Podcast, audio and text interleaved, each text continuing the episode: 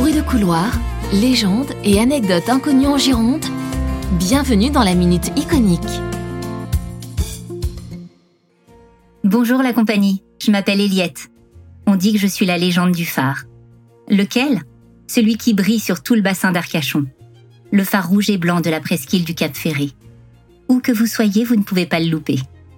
On dit même que je suis à la fois la petite sœur et la grande sœur du phare. Bien sûr que c'est possible.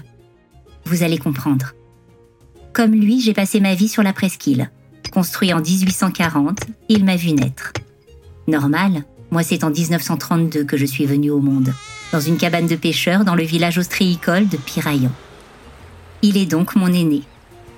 Mais pendant la guerre, avant leur départ, les Allemands l'ont détruit. Il aura fallu quelques années avant de le reconstruire. Entre-temps, un phare de fortune, de briques et de brocs avec des bougies dans une bouée. Et ainsi, avec le nouveau phare, j'assiste en 1949 à sa seconde naissance.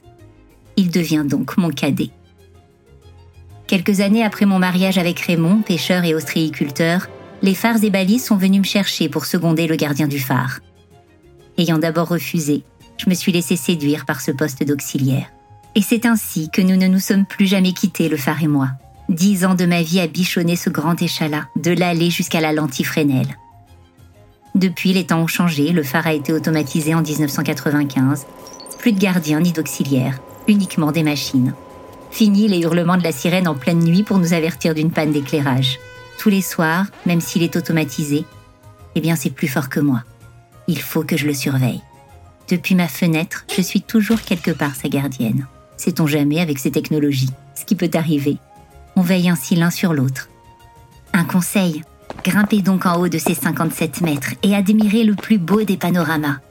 Vous pourrez même peut-être m'apercevoir près de ma cabane en contrebas.